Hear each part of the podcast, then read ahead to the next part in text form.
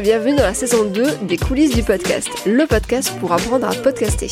Je suis Anastasia DeSantis, la créatrice du podcast De Vraie Vie et fondatrice de Podcast Stories, un accompagnement individuel et collectif pour les indépendants, freelance et passionnés pour créer et développer leur podcast.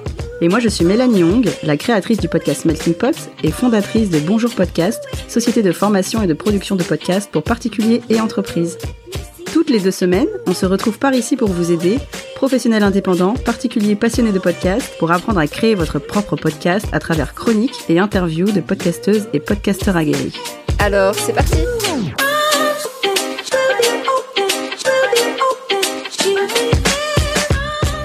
Bonjour à toutes et à tous et bonjour Mélanie Bonjour Anastasia On vous retrouve aujourd'hui pour un nouvel épisode euh, tant attendu puisqu'on va parler d'argent. Ouais, c'est vrai qu'on en parle depuis longtemps. Euh, même si on l'a dit, on l'a déjà dit et on le répète, on ne fait bien sûr pas un podcast pour gagner de l'argent, mais ça reste quand même le nerf de la guerre l'argent. Donc en général, un podcasteur ou une podcasteuse indépendant ou indépendante dépense plus d'argent qu'il ou elle n'en gagne. Mais euh, s'il est possible de gagner un peu, genre euh, juste histoire de se défrayer, voire beaucoup, histoire de développer son projet et soyons fous, se rémunérer, euh, pourquoi s'en priver? D'ailleurs, on a vu l'exemple de deux personnes qui se rémunèrent dans les deux interviews qu'on a faites de Samia Basile et de Clémentine Gallet. Donc si vous ne les avez pas écoutées, vous pourrez avoir un aperçu de qu'est-ce que c'est qu'un podcasteur qui gagne de l'argent avec son podcast. Et oui, pour s'en inspirer, n'est-ce pas? Et donc dans ce premier épisode consacré à la monétisation du podcast, oui parce qu'il y en aura un deuxième, nous allons donc parler de crowdfunding ou de financement participatif. On va parler de pourquoi financer son podcast, qu'est-ce que le financement participatif, est-ce qu'on demande un soutien continu ou des tips? On va tout vous dire ou presque sur ce qu'on appelle le crowdfunding. Comme d'habitude, avant de commencer, on tenait à remercier une personne qui nous a laissé un gentil commentaire sur Apple Podcast. Alors, on a trouvé le commentaire de BR Jessica Alex. BR, je sais pas. Non, c'est pas professeur, il y a pas y a pas un titre hein, bah non. Euh, pardon. Professeur. Professeur Jessica Alex qui nous dit merci, votre podcast m'a beaucoup aidé, il est plein d'infos, recos d'outils et conseils précieux si on veut se créer son propre podcast. Pour moi qui n'y connaissais absolument rien, les coulisses du podcast m'ont accompagné du choix du matériel au conseil pour animer une interview. J'ai pu lancer mon podcast grâce à vous, merci. Et eh bah merci beaucoup Jessica, Alex. Ouais. On est très contente d'avoir pu t'aider à lancer ton podcast. Trop bien. Et d'ailleurs, on est aujourd'hui à 92 notes euh, sur Apple Podcast et pas mal de euh, reviews as well. Ce serait vraiment trop bien qu'on ait 100 notes avant la fin du mois. Euh, je sais pas si vous pouvez nous aider à faire ça sur Apple Podcast. Oui Pourquoi financer son podcast? Vous le savez, créer un podcast, ça demande du temps, mais aussi un petit peu d'argent. On le dit souvent, un podcast c'est pas très cher à financer, contrairement à la vidéo ou d'autres formes de médias, mais il y a quand même des, bah, des frais, l'hébergement par exemple de vos fichiers, le matériel dans lequel vous avez investi, vous avez sûrement acheté un enregistreur, des micros, éventuellement des logiciels, des applications, et mine de rien, euh, 10 euros par-ci, 5 euros par-là, euh, ça fait quand même pas mal de sous, et ben on aimerait bien euh, pouvoir peut-être se le rembourser. Euh, donc il y a ça, et il y a aussi le temps qu'on y passe, Mhm. parce que mine de rien, le temps, c'est de l'argent. J'adore. Et c'est du temps qu'on pourrait passer à faire autre chose. Parce que c'est vrai que c'est une passion, mais si, par exemple, comme nous, vous êtes indépendant, bah, à un moment donné, ça peut coincer d'avoir du temps utilisé par votre podcast, qui n'est pas bah, rémunéré, euh, sur du temps que vous auriez pu utiliser à développer votre société, par exemple. Et enfin, et c'est souvent euh, la motivation, j'ai l'impression de beaucoup de podcasteurs, il y a certains aspects qu'on n'aime pas trop gérer, comme euh, la communication qui est assez chronophage, ou alors le montage, le fameux montage, Mhm. qu'on aimerait bien déléguer à quelqu'un. Et donc pour déléguer, bah il faut de l'argent. Donc voilà, il y a plein de raisons pour lesquelles on peut vouloir euh, avoir un petit peu de sous. Fanny Cohen-Moreau, qui fait plein de choses mais anime entre autres le podcast Passion médiéviste, elle sollicite des dons de ses auditeurs et elle nous a expliqué comment elle les utilise. Ça m'a permis d'écrire de côté des sous que là, par exemple, je vais utiliser dans les prochaines semaines et les prochains mois en billets de train pour aller enregistrer des personnes qui n'ont pas l'occasion de venir à Paris, là où j'habite. Concrètement aussi, tous les mois, ce Tipeee me sert à payer une illustratrice pour me faire une illustration spéciale pour chaque épisode. Ça ajoute une grosse valeur ajoutée. Vraiment, l'illustration, ce que je vois, c'est qu'il y a très souvent des gens qui disent Ah ben, l'illustration m'a donné envie de cliquer dessus. Pour l'instant, en tout cas, l'argent ne sert pas à me payer. L'argent sert à me dire Ok, je vais pouvoir prendre plus de temps pour passer sur le podcast et euh, faire des choses pour le développer. D'ailleurs, je fais partie des personnes qui ont dit à Fanny, trop bien l'illustration de l'épisode, j'ai écouté le podcast grâce à ça. Trop bien. Ça Ouais. donne envie et, et donc euh, c'est c'est pas négligeable comme elle dit. Et comme Fanny, en fait, il y a pas mal de podcasteurs qui choisissent les dons des auditeurs parce que c'est les premières personnes qui sont donc susceptibles de le soutenir. Donc c'est ça dont on va parler aujourd'hui. Mais sachez qu'en fait, il y a d'autres euh, possibilités de monétiser. Il peut y avoir du sponsoring, ce qu'on appelle du sponsoring ou de la pub. En fait, c'est de la publicité pour des marques ou des entreprises. Et enfin, il y a encore d'autres euh, méthodes, mais là, c'est vraiment comme si vous utilisez votre podcast comme une entreprise et vous pouvez vendre des produits dérivés, des faire de l'affiliation. euh, euh, mais aujourd'hui, on va se concentrer sur le crowdfunding ou financement participatif. Donc c'est quoi, Mélanie, le financement participatif? Eh bien, je vais te le dire, Anastasia. Euh, donc, avant tout, qu'est-ce que c'est? Souvent, on entend le terme de crowdfunding. En bon français, euh, c'est le financement par la foule.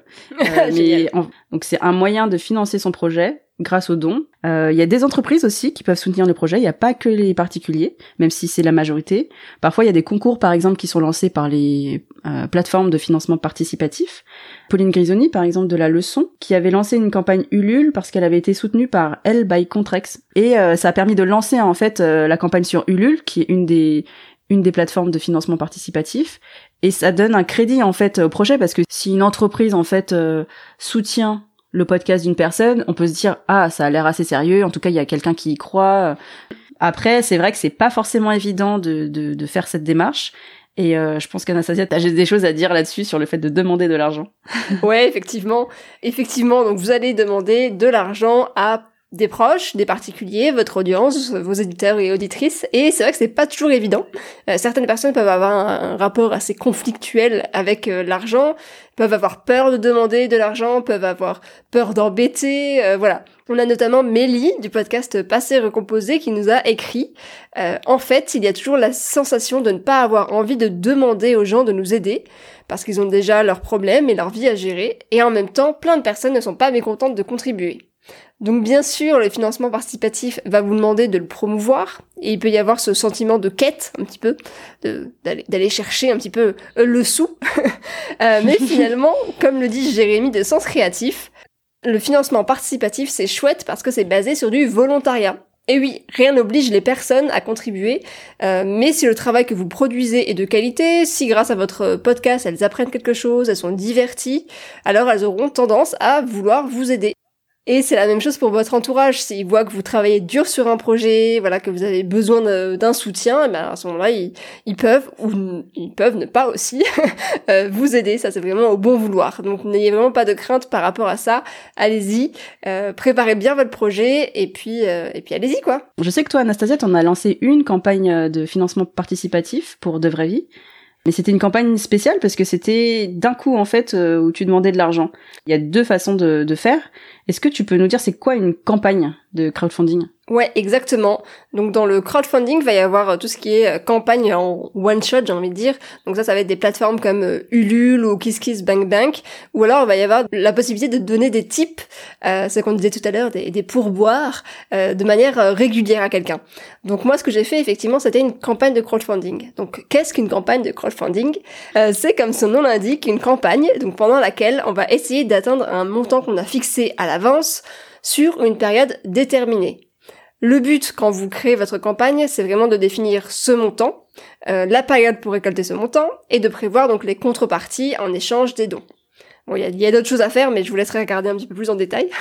Euh, une fois que la campagne est terminée, si c'est un succès, vous récupérez le montant total de la cagnotte. Donc, c'est pour ça que je dis en one shot, puisque c'est une fois un montant que vous allez euh, recevoir sur votre compte en banque. Et si c'est un échec, c'est-à-dire si vous n'avez pas atteint le montant fixé, tout le monde est remboursé et là c'est très très triste parce que vous avez travaillé énormément et c'est un échec Mm. donc ce serait un petit peu dommage. C'est pour ça qu'il faut notamment bien calculer le montant à récolter, donc pour ne pas demander trop ni trop peu. Donc ça, sur des plateformes comme euh, Ulule ou KissKissBankBank, ils sont euh, spécialisés là-dedans. Ils peuvent notamment vous accompagner en fonction de euh, si vous avez déjà une audience ou pas, si vous avez, euh, je sais pas, euh, des followers sur Instagram, ils peuvent vous, vous dire à peu près quel montant vous paraît euh, correct. Euh, Mais on va le voir, certains n'ont pas respecté forcément ça et ça s'est quand même bien passé. Donc pour les plateformes, on vous conseille principalement Ulule ou KissKissBankBank. Euh, je crois qu'il y a aussi Kickstarter et il doit y en avoir d'autres. Euh, mais c'est ouais, il y en a plein. En fait, il y en a plein. Mais Ulule et KissKissBankBank, c'est c'est français, je crois, les deux. C'est c'est français les deux peut-être. Ulule, ouais. Oui, si. Mmh, Kickstarter, c'est américain en fait. C'était le premier. Euh. Alors, pourquoi créer sa campagne? Combien peut-on demander? Margot du podcast Entre nos lèvres qui nous raconte son expérience. On a lancé notre euh, crowdfunding sur Ulule en novembre 2019. Euh, après deux ans, en fait, on avait produit l'émission euh, à nos frais, entre guillemets jusque-là. Donc on arrivait au stade où euh, produire entre nos lèvres, c'était beaucoup de temps et beaucoup d'énergie. On avait toutes les deux des boulots à côté et en fait, on pensait que ce podcast, il pouvait tout à fait grandir et se développer et faire d'autres choses. Mais pour ça, euh, il te manque toujours deux facteurs très importants qui sont à la fois le temps et l'argent. On avait vraiment envie de poursuivre cette aventure, mais que pour ce faire, en fait, on avait besoin d'aide. On aurait pu euh, aller faire un prêt à la banque, etc. Mais euh, donc on s'était dit que plutôt que, que de s'endetter, on allait voir si nos auditrices et auditeurs, eux, euh, pensaient que notre projet d'avenir et les développements qu'on proposait leur plaisaient et ils avaient envie de nous soutenir à ce moment-là. On a demandé la somme immense de 30 000 euros qui nous servait en partie à financer du meilleur matériel parce qu'on arrivait aussi à un stade où en fait on avait tellement usé nos propres ordinateurs, euh, notre micro que plus rien ne fonctionnait et en fait on était plus capable de produire. Donc il y avait toute une partie qui était là aussi pour nous permettre de remplacer notre petit Blue microphone par euh, des vrais micros euh, d'autres parties qui étaient là plutôt pour euh, le développement euh, de nouvelles émissions, mais aussi des rencontres, mais aussi la création d'une boutique, la création de produits dérivés, même si on n'aime pas le mot produit, mais c'était l'idée de, de, créer du contenu additionnel, mais qui pour, pour ça allait nous demander vachement de temps. Et aussi toute une partie qui servait à embaucher euh, des monteurs mixeurs euh, pour nous dégager le temps que ça nous prenait de, de faire la post-production d'entre nos lèvres. Et comme ça, on aurait du temps pour créer. Ouais, c'est énorme, 30 000 euros. et vraiment, euh, bravo, parce que c'est c'est incroyable. J'aurais jamais cru auprès de, avec des particuliers. de particuliers. Je sais pas si vous imaginez l'engagement qu'il faut avoir pour réussir mm. à aller jusqu'à 30 000 euros. Donc ça, c'est ce qu'elles ont demandé, 30 000 euros. Alors, succès ou pas succès? Sur les 30 000 qu'on a demandé, on a atteint les 34. Donc euh, c'était c'était super chouette. Euh, ça nous a permis aussi de nous rassurer sur le fait que nos auditeurs étaient là et ils aimaient vraiment le, le projet. Ils n'étaient pas juste des personnes qui écoutaient, ils étaient aussi des acteurs. Et ça, c'était euh, assez grisant. Elles ont demandé 30 000 euros, elles ont eu 34 000. Incroyable. C'est dingue. C'est dingue. Et je crois, pour la petite histoire, je l'avais lu quelque part ou entendu, je sais plus, que justement, euh, l'équipe de Ulule euh, leur avait vraiment déconseillé de faire ça. Euh, parce que c'est une somme tellement énorme à atteindre. Si, mm. si même tu arrives à jusqu'à 20 000 euros, mais que, que tu n'arrives pas à avoir les 10 000 restants, en fait, toute la campagne oui. retombe à zéro, quoi. Tu, tu rends l'argent à tout le monde et c'est perdu, quoi il s'était basé sur le sur l'expérience générale des podcasteurs et des campagnes parce que ça c'est du jamais vu, c'est du jamais vu. Ouais, vraiment c'est du jamais vu. Alors oui, effectivement, l'exemple de Margot et de Céline est super hyper impressionnant, franchement. Euh, mais ça demande énormément de boulot aussi. Hein. Lancer une campagne Ulule, c'est vraiment du travail. Ne vous lancez pas là-dedans sur un coup de tête en vous disant tiens, pourquoi est-ce que j'en serais pas ma campagne Ulule Surtout si vous avez un objectif euh, à atteindre qui est assez élevé, c'est vraiment du travail. Une campagne de crowdfunding, c'est un boulot à temps plein.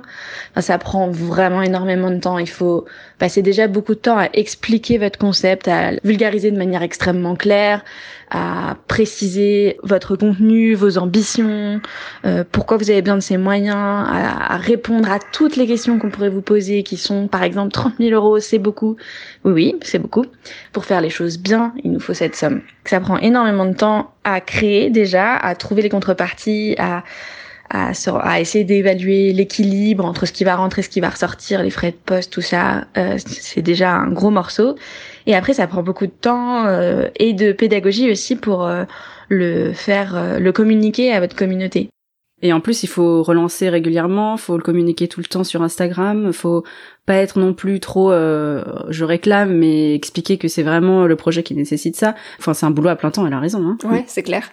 C'est clair. Et ce serait dommage de rater sa campagne parce que, bah, comme on disait, c'est énormément de temps, c'est éno- énormément d'investissement personnel aussi. Pénélope Boeuf du studio L'Atoll sur écoute, malgré son nombre d'écoutes qui est assez impressionnant, je crois qu'elle est à plus de 2 millions là d'écoutes, et euh, sa Mm. communauté qui est plutôt engagée, elle a raté sa campagne Ulule. Euh, elle en a d'ailleurs fait un article Medium, on vous met le lien euh, dans la description si ça vous intéresse, où elle raconte pourquoi.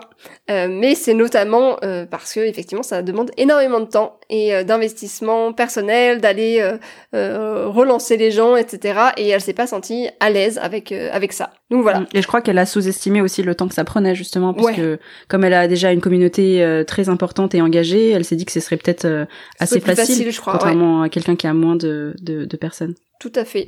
Nous, de notre côté, pour coulisses, on n'a pas fait de campagne. Mais du coup, moi, euh, ce côté Mm. de de vraie vie, j'en ai fait une. C'était de octobre à décembre dernier. Euh, je souhaitais récolter 4500 euros. Et du coup, ma campagne a été financée à 100%. Yes Euh, Bravo. Mais franchement, ça n'a pas été simple. Euh, c'est deux mois hyper intenses où vraiment, euh, t'as as des jours où t'es là, mais ça va jamais marcher.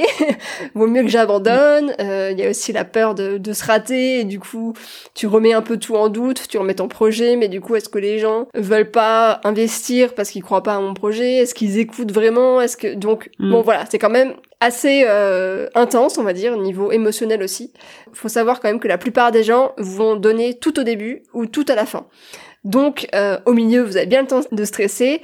C'est aussi euh, donc un des conseils qu'on donne plus bas, mais c'est aussi pour ça qu'il faut pas faire des campagnes trop longues. Ça sert à rien d'avoir une campagne de 4 mois, puisque au milieu, vous allez récolter quelques dons, mais pas tant. Vaut mieux vraiment faire une campagne assez courte, mais où c'est intense, mais au moins le résultat est atteint euh, plus vite, quoi. Ouais, et puis psychologiquement, euh, t'es moins sur les rotules à la fin. Si ça dure trois mois, Ouais, c'est clair. c'est compliqué. Mm. Mais alors du coup, quand est-ce que tu, tu penses qu'il faut lancer sa campagne? Alors effectivement, vous pouvez lancer votre campagne quand votre podcast est déjà lancé, donc c'était mon cas. Ça peut être aussi avant le lancement d'une nouvelle saison, parce que vous avez l'envie de développer votre podcast, ou parce que vous avez le besoin de déléguer, donc vous avez besoin d'argent pour ça, ou d'acheter du nouveau matériel. Mais euh, vous avez aussi la possibilité de lancer votre campagne avant même le lancement de votre podcast. Donc c'est le cas des podcasts Podcast, qui est un podcast sur le bégaiement de Pierre Le Damani. Le podcast Et si Banksy était une femme de Elodie Potente. Dans tous les cas, il est essentiel de développer une communauté autour de votre projet pour vraiment fédérer et inciter les personnes ben, à vous aider financièrement. Quelques petits conseils pour lancer votre campagne et que ce soit un succès bien sûr. Donc le premier conseil c'est de ne pas se lancer dans la création d'une campagne sur un coup de tête en vous disant oh bah tiens je vais, je vais lancer ça puis je vais continuer mes activités. Et non ça ne fonctionne pas. Deuxième conseil, essayez de prévoir un plan de communication. Donc qui est-ce que vous allez contacter, quand, euh, les relances, etc. Ensuite, essayez de développer votre communauté. Quatrième conseil, bien calculer vos frais. Donc euh, il y a les frais de la plateforme, mais il y a aussi tout ce qui est frais d'achat des contreparties et les frais d'envoi. Donc le but ce n'est pas de perdre de l'argent bien sûr, c'est d'en gagner. Bien calculer le montant à obtenir, avoir un projet qui est clair. Donc pourquoi est-ce que vous demandez cet argent? Qu'est-ce que vous allez en faire? Ne pas choisir une période trop longue pour ne pas s'essouffler, c'est ce qu'on disait tout à l'heure. Les contributeurs donnent en général au début et à la fin d'un projet en parler autour de soi, donc ses proches, ses amis, sa famille. Euh, moi, sur ma campagne pour De Vraie Vie, par exemple, ma famille et mes amis, je crois qu'ils ont permis de financer à quasiment 50% la campagne, donc c'est plutôt énorme. Et enfin, donc relancer, partager et en parler à tout le monde dès que vous croisez quelqu'un, euh, en parler, quitte à être un petit peu insistant, mais le but c'est euh, bah, d'arriver au 100% au moins pour, euh, pour ne pas euh, que ce soit un échec. Voilà. Bah merci pour tous ces conseils. si jamais je veux en faire un, Mm. c'est du boulot hein. Euh, oui, après on est content quand même quand c'est fini. Et du coup, il y a une autre possibilité aussi, si vous n'avez pas envie de faire une campagne euh, intense pour récolter un certain montant euh, qui est assez élevé, euh, ça s'appelle le type participatif. Donc Mélanie, est-ce Ouais. que tu peux nous en dire un peu plus? Tout à fait. Alors le type participatif, donc euh, sorte de pourboire en ligne, c'est une sorte de participation pareille que vous allez solliciter auprès de vos auditeurs et auditrices, mais ça va pas être d'un coup, c'est récurrent, soit par une participation mensuelle ou par épisode par exemple. Ça peut aller même de 1 euro pour euh, voilà dire à tout le monde vous pouvez participer à soutenir mon podcast à 50 euros euh, pour les personnes qui sont vraiment fans ou qui veulent une contrepartie que vous allez proposer. Donc on va voir ça tout à l'heure les contreparties. Ça veut dire que donc vous sollicitez aussi les dons de vos auditeurs, mais c'est fréquemment, c'est pas euh, une seule fois. Vos auditeurs deviennent en quelque sorte vos mécènes privés ou vos sponsors, mais c'est juste que c'est des particuliers. Euh, combien on peut gagner avec ça? Alors c'est pareil, euh, tout dépend. euh, C'est comme euh, la campagne, la campagne Ulule. Tu, fais, tu demandes 1000 euros ou 30 000 euros. C'est vrai que ça dépend de ton projet, ton podcast, comment ça s'inscrit, ton audience. Euh, nous, on a été posé la question à plusieurs podcasteurs parce que personnellement, avec Coulisses ni avec Melting Pot ou De Vraie Vie, on n'a pas de compte de financement récurrent. Alors combien on peut gagner concrètement? Ça peut aller de quelques centaines d'euros à gagner sa vie. Par exemple, Mélie du podcast Passé Recomposé ou Mélanie du podcast Il se confie euh, arrive à récolter quelques centaines d'euros par mois. Ça me rapporte actuellement un peu plus d'une centaine d'euros par mois. C'est assez variable parce qu'il y a des dons mensuels qui parfois s'arrêtent.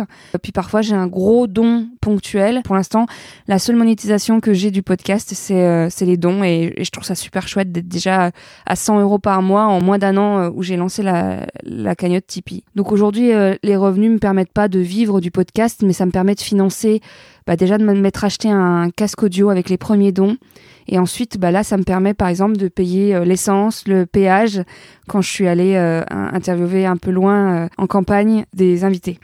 Mm, Donc c'est plutôt chouette. Après, on peut y avoir un peu plus, comme Fanny de Passion Médéviste. Maintenant, j'ai atteint environ 300 à 400 euros par mois. Ce genre d'aide est vraiment très significatif pour moi en ce moment. Surtout ces derniers mois, ça a vraiment beaucoup augmenté au niveau des dons. Enfin là, le mois en mai 2020, j'ai atteint les euh, 800 euros. C'est énorme. Pour moi, c'est vraiment gigantesque. En, en mai 2020, j'ai une personne qui m'a donné 100 euros et une autre personne qui m'a donné 150 euros. C'est gigantesque de donner comme ça. Alors, c'est des personnes que je ne connaissais pas à la base. Ou Jérémy Claes de Sens Créatif. Concrètement, le Patreon me permet surtout de rentrer dans mes frais et de payer un technicien à qui je sous-traite la partie montage pour me permettre de me focaliser sur la création de contenu, les interviews, les monologues, parce que c'est vraiment ça qui me qui m'intéresse. Et euh, je trouvais ça chouette de pouvoir euh, gagner un peu d'argent pour me permettre de payer quelqu'un pour me débarrasser de, de cette partie-là. Oui, donc comme on disait, quand on arrive à avoir quelques dons qui, qui dépassent les centaines d'euros, ça permet de sous-traiter. Et il y a avec certaines personnes, alors les happy few, comme Patrick Béja par exemple du Rendez-vous Tech notamment, qui cumulent plus de 1400 patrons. Je sais pas si on dit ça patron ou Patreon, Patreon. en tout cas Ouais. personnes qui, qui payent, en tout cas qui le soutiennent sur Patreon. Patreon. Euh, on n'a pas la somme, mais on sait que ça lui permet de vivre. Ou encore Elisabeth de Méta de Choc. À ce jour, avec une audience estimée à plusieurs dizaines de milliers de personnes, 180 personnes par mois donnent entre 1 euro et 250 euros, ce qui me permet de collecter 1500 euros par mois environ. Un tel résultat en si peu de temps s'explique évidemment par l'engagement exceptionnel d'une minorité de fans, avec un montant moyen plutôt élevé par rapport à ce que j'ai pu observer sur d'autres pages Tipeee, entre 7 et 8 euros par personne. Plusieurs jours avant la publication de la première mission, j'ai créé une page sur la plateforme participative Tipeee. J'ai vraiment pris le temps d'y poser les idées majeures qui donneraient envie aux gens de soutenir mon podcast. J'ai aussi réfléchi à des suggestions de montants. J'ai mis le premier palier à 3 euros, ce qui représente en fait une somme plutôt élevée comparée à ce que d'autres créateurs suggèrent sur leur page Tipeee. Ne pas mettre un montant minimum à 1 euro, c'était aussi une manière de poser symboliquement la valeur de mon travail auprès de mon audience. Les paliers suivants sont de 5 euros, 10 euros, 20 euros et 50 euros, avec des contreparties plutôt modestes, qui ne me demandent pas trop de temps et qui ne viennent pas gréver le montant du don de l'auditeur, à cause de frais d'envoi par exemple. Oui, ce qu'on voit, c'est qu'il y a plusieurs paliers. Ça permet à tout le monde de donner en fonction de bah, son soutien et puis euh, ses moyens. Euh, mais ce qu'on voit, c'est qu'il y a des personnes qui arrivent à avoir 100 euros et puis d'autres 1500, voire 2000. Alors, pourquoi cette différence? Est-ce qu'il y a un moment euh, clé où on peut se dire que c'est le moment pour euh, créer sa page de financement participatif? A priori, c'est euh, bah, lié à votre audience. Évidemment, plus vous avez d'audience, plus vous avez de personnes engagées qui écoutent votre podcast, et plus vous avez potentiellement de personnes qui vont le soutenir financièrement. Il faut déjà avoir fédéré une communauté, et d'ailleurs, Patrick Béja l'explique très bien. Il faut pas le faire trop tôt. Malgré tout, euh, ça reste un travail euh, de longue haleine et on va demander à la communauté de nous financer. Donc il faut euh, non seulement que la communauté ait envie, mais en plus il faut que la communauté existe. Donc se lancer trop tôt, c'est très risqué. Ouais. Je pense que vraiment, c'est le, le conseil numéro un c'est d'avoir une communauté engagée, de ressentir le fait que les gens sont prêts à, bah, vous soutenir. Et ce qu'on avait entendu euh, sur Nouvelle École, il fut un temps, hein, Anastasia. Oui. Antonin Archer, qui avait le podcast Nouvelle École, qui marchait très bien, il avait lancé un Patreon et il se payait grâce à ça. Et avec Patrick Béja, ce qu'ils ils avaient eu une discussion là-dessus. Et ce qu'il disait, c'est qu'en général, environ 10% de votre audience est prête à s'engager financièrement parce que c'est des ultra fans euh, du podcast. Voire, Ah. euh, voire moins, hein. je, je crois avoir lu quelque part euh, qui disait que c'était plutôt entre 2 et 3%. Euh, Ah ouais? Ouais. Ouais, donc c'est c'est peu en fait. C'est pas parce que vous avez peu. 1000 personnes qui vous écoutent tous les mois ou 5000 personnes que vous aurez 5000 fois 1 euro en fait. Ouais. C'est plutôt 5% ou 10% maximum euh, de ces 5000 personnes. La deuxième question à se poser c'est est-ce que en contrepartie du soutien de vos auditeurs, vous allez proposer quelque chose? Euh, Il y a des personnes qui ne proposent rien ou plutôt un remerciement symbolique, de donner votre nom dans le générique du podcast ou, euh, ou vous donner euh, des informations exclusives mais certaines autres personnes vont donner des goodies, euh, vont euh, créer des, stickers, euh, des épisodes spéciaux, euh, voilà, vont investir du temps pour inciter en fait euh, à participer. Donc il y a vraiment les deux écoles, on va dire, donner des contreparties ou pas. Par exemple, Jérémy, lui, il va proposer plusieurs contreparties dématérialisées. Les gens peuvent me soutenir à hauteur de 2, 5 ou 10 euros par épisode. Pour les personnes qui me soutiennent euh, à hauteur de 2 euros. Toutes les semaines où il n'y avait pas un épisode, ben, les Patreons avaient droit à un mini-épisode. Je leur faisais un petit débrief en fait du précédent épisode. Ça durait plus ou moins 15-20 minutes. Je leur partageais un petit peu les choses que j'avais appris. Je leur partageais aussi évidemment des, des petites avant-premières et des réflexions. Et pour ceux qui me soutiennent à hauteur de 5 ou 10 euros par épisode, euh, j'offre aussi la possibilité de s'appeler de, sous forme de vidéoconférence. On fait un appel d'une heure, euh, une heure de consultation euh, personnalisée, euh, où on fait un, où j'offre un portfolio review. C'est particulièrement euh, généreux de la part de Jérémy parce que c'est beaucoup de temps. C'est pas c'est pas des contreparties euh, physiques. Tant mieux en tout cas pour les auditeurs parce que ça permet euh, d'avoir bah, d'avoir des participations. J'imagine que ça incite en fait. Pour Fanny de Passion médiéviste, au contraire c'est pas dématérialisé mais c'est des des goodies. J'ai beaucoup parlé avec les auditeurs et auditrices avant de lancer le Tipeee. La contrepartie était quelque chose d'assez important. Moi, je me disais quand même, j'ai envie de donner en échange. Il se trouve que quelque temps, allez, un an avant ça, j'ai une auditrice qui m'avait fait un mug Passion médiéviste. Et je me rendais compte qu'il y avait plein de gens qui me disaient, mais nous aussi, on le veut, le mug Passion médiéviste. Et quand c'est une, 10, 15, 20, 30 personnes qui le veulent, je me dis, ah bah, il y a peut-être quelque chose à faire. C'est très cohérent avec euh, bah, avec euh, sa façon de faire son podcast, la relation qu'elle a avec ses auditeurs. Donc c'est c'est hyper cool et, et puis ça a un vrai sens en fait d'avoir fait des goodies. Après, il faut faire attention aux frais cachés parce que Mm. évidemment les goodies ou même le temps que tu passes avec tes auditeurs que tu as prévu en tant que contrepartie, ben c'est de l'argent.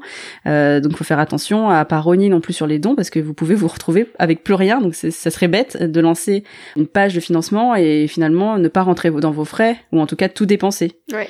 Euh, par exemple, si vous n'avez pas envie de passer euh, par euh, Tipeee, Patreon ou toutes ces, il y a quoi? Il y a aussi Utip. euh, Enfin, il y a plein de, de plateformes et chacune, évidemment, pour leur service, elle prélève une commission. Vous avez peut-être pas envie ou le, le montant n'est pas assez important pour que vous donniez une commission. Vous pouvez aussi passer par PayPal. Je crois que le, le- la commission est, est moindre. Mais il elle n'y a pas est de commission, neutre ou moindre en tout cas. Ouais, faut faire des paiements en mode personnel, tu vois, pas en mode business. Petite Ouais, c'est ça. Mais alors, ok, euh, donc tout ça c'est tout ça c'est chouette, mais alors comment est-ce qu'on fait quand on veut en parler à ses auditeurs? Parce que c'est quand même euh, délicat de, de dire, ben, est-ce que vous pouvez m'aider? Ouais, c'est sûr qu'on peut ne pas tous être à l'aise avec euh, le fait de parler d'argent, surtout que le podcast, on le crée bah, pour partager. Vous pouvez avoir peur en fait de dénaturer votre projet, de, de faire fuir des auditeurs. Euh, comment on fait pour l'annoncer? Alors pareil, on a demandé au maître de la question, euh, Patrick Béja. Il n'y a pas de formule magique, mais il faut leur donner envie, soit parce qu'ils aiment ce qu'on fait, la qualité de, des programmes qui leur correspond.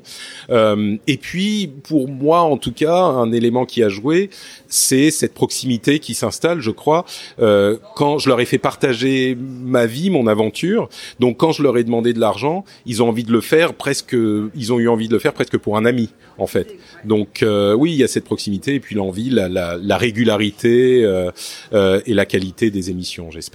Patrick Béja a vraiment tout, tout résumé. Il faut le contenu, la relation avec les auditeurs et la qualité des épisodes, évidemment. Concrètement, comment vous faites pour annoncer que vous faites euh, un financement participatif que les gens peuvent donner? Parce que des fois, peut- peut-être qu'ils veulent donner, mais ils savent pas. Moi, j'ai eu le cas euh, dernièrement, il y a quelqu'un qui m'a dit comment on peut te, te soutenir, euh, qu'est-ce qu'on peut faire?